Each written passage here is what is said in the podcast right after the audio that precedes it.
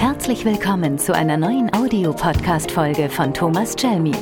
Starten Sie jetzt durch und erhöhen Sie Ihren Wirkungsgrad in Führung, Zusammenarbeit und Kundenkontakt. Das Thema heute? Stressreduktion durch bewusstes Lenken der Aufmerksamkeit. Fühlen Sie sich manchmal gestresst? Fühlen Sie sich manchmal schlecht gelaunt und wissen eigentlich gar nicht warum? Haben Sie auch manchmal so das Gefühl, alles läuft schlecht? Nun, das hat sehr viel damit zu tun, worauf Sie Ihre Aufmerksamkeit lenken. Und wie Sie sich fühlen und Ihr allgemeines Befinden hat sehr viel mehr damit zu tun, wohin Sie Ihre Aufmerksamkeit lenken und wie Sie die Dinge bewerten, die Ihnen widerfahren, als mit den eigentlichen Situationen. Lassen Sie mich dazu etwas ausholen. Wie entsteht Stress? Stress ist eigentlich eine sehr natürliche Reaktion des Körpers auf eine potenzielle Bedrohung.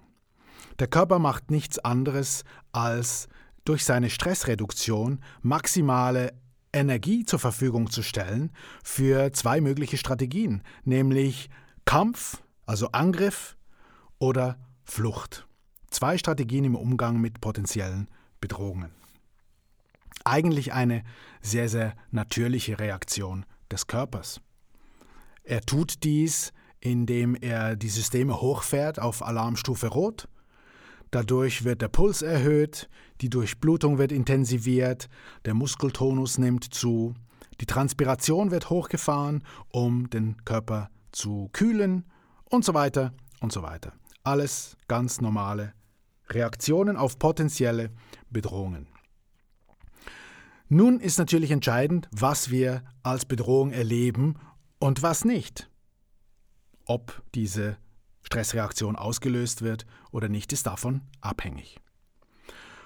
Nun könnte man sagen, ja, es sind die Stressoren, die sogenannten Auslöser, ja, die äh, den Stress auslösen und die äh, Intensität dieser verschiedenen äh, Stressoren, also dessen, was wir erleben, ist verantwortlich für den gefühlten Stress, äh, den wir erleben. Nun, das ist nur relativ richtig, denn Stressreaktionen sind sehr individuell verschieden. Sie können sogar bei ein und derselben Person erheblich variieren. Ich gebe Ihnen ein Beispiel. Angenommen, Sie fahren durch den dichten Feierabendverkehr und äh, es drängelt einer vor Ihnen rein. Und sie ärgern sich und regen sich auf und würden am liebsten aussteigen, hingehen und dem mal kurz die Verkehrsregeln erklären. Ein Tag später sind sie wieder im dichten Abendverkehr unterwegs, es drängelt einer rein und sie machen Platz, gehen vom Gas und winken ihn vielleicht sogar rein. Also eine vergleichbare Situation und sie reagieren unterschiedlich auf diese Situation. Oder zwei Menschen reagieren auf die gleiche Situation völlig unterschiedlich. Für den einen ist es eine Katastrophe, der andere sieht darin eine Herausforderung vielmehr und fragt sich, was ist zu tun.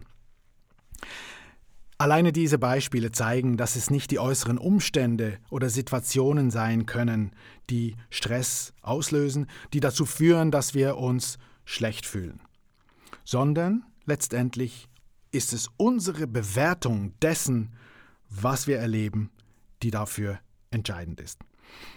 Und Stress entsteht in allererster Linie dadurch, dass wir in jeder Situation oder jedem Ereignis, dem wir ähm, ausgesetzt sind, zwei Bewertungen vornehmen. Nämlich eine primäre Bewertung, indem wir uns fragen, welche Bedeutung hat diese Situation für mich?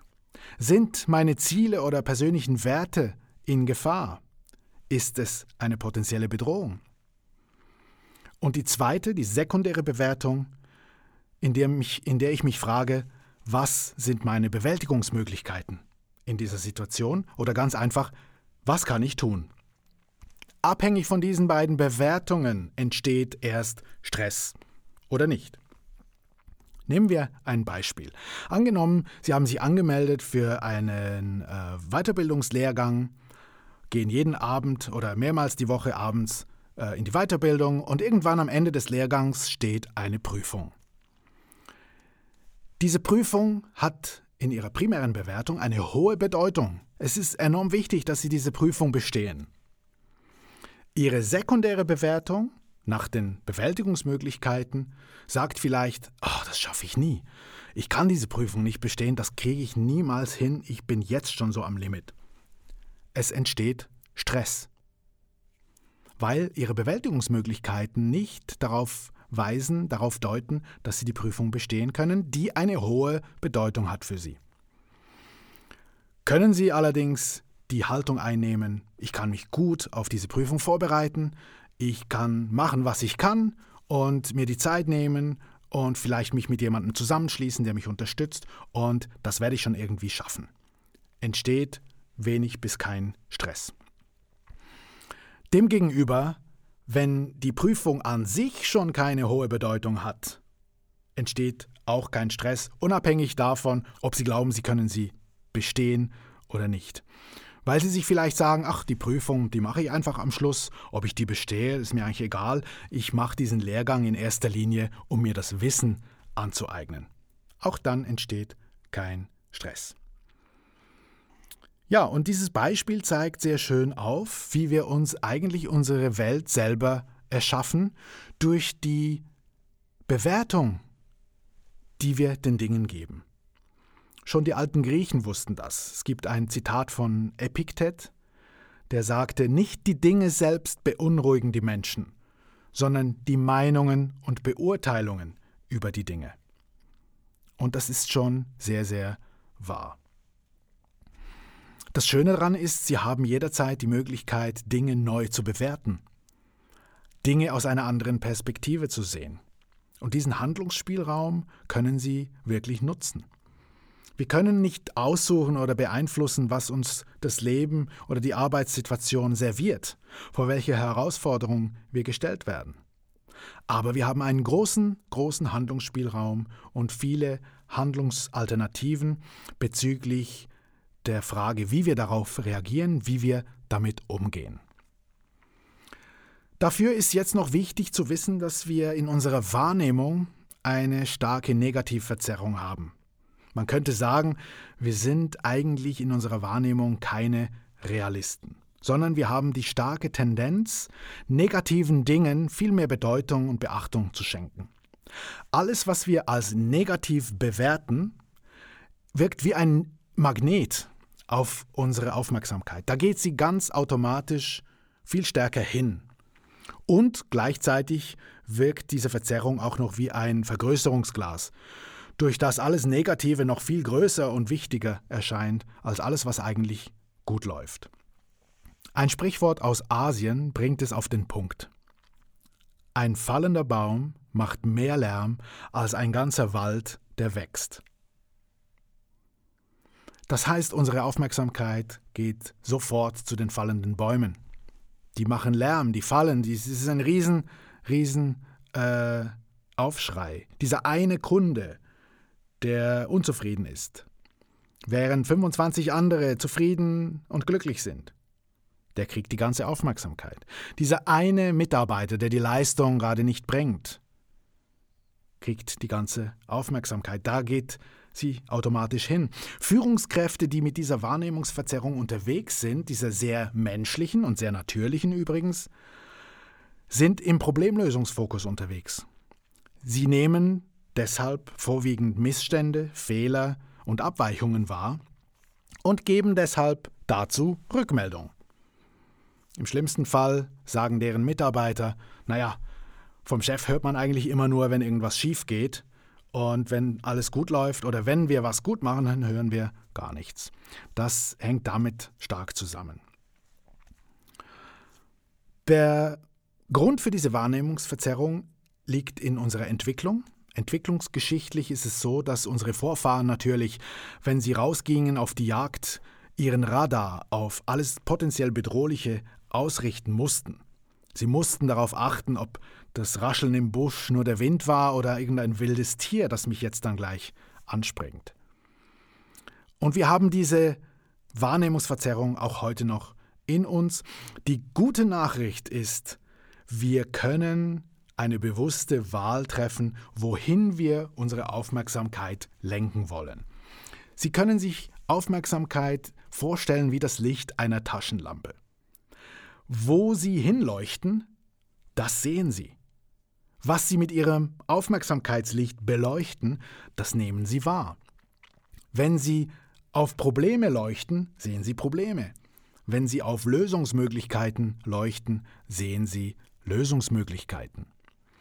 Und ich sage jetzt nicht, lenken Sie Ihre Aufmerksamkeit weg von allem Negativen hin zum Positiven, weil das wäre genauso eine Wahrnehmungsverzerrung wie die Negativverzerrung, einfach in die andere Richtung.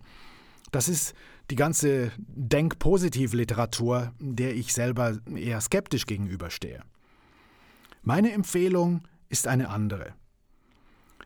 So wie Sie an der Taschenlampe, an den meisten Taschenlampen zumindest, vorne drehen können und die Linse verstellen können und damit die Breite des Lichtstrahls. Genauso empfehle ich Ihnen, Ihren Aufmerksamkeitsstrahl etwas breiter einzustellen.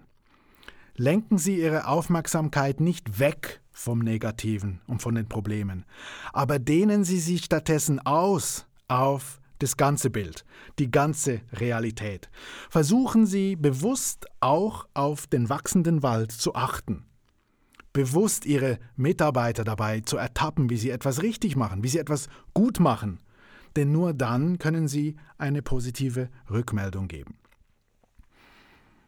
Und schlussendlich führt ein solches Unterwegssein eben auch dazu, dass Sie viel weniger oft das Gefühl haben, alles läuft schlecht, alles ist schlecht, ich bin gestresst, ich bin schlecht gelaunt, denn sobald sie bewusst auch darauf zu achten beginnen, was eigentlich alles gut läuft, bei ihrer Arbeit oder ganz allgemein in ihrem Leben, sobald sie bewusst darauf zu achten beginnen, wofür sie auch dankbar sein können, weil es passt, sitzt und Luft hat, weil es vorhanden ist, weil sie ja, sich letztendlich glücklich schätzen können, dass es funktioniert. In dem Moment verändert sich auch ganz automatisch ihre gefühlte Lebensqualität und äh, ihre Wahrnehmung der Gesamtsituation. Ich wünsche Ihnen, dass Sie mit diesem Impuls Ihren persönlichen Wirkungsgrad steigern und richtig durchstarten. Ihr Thomas Jelmy.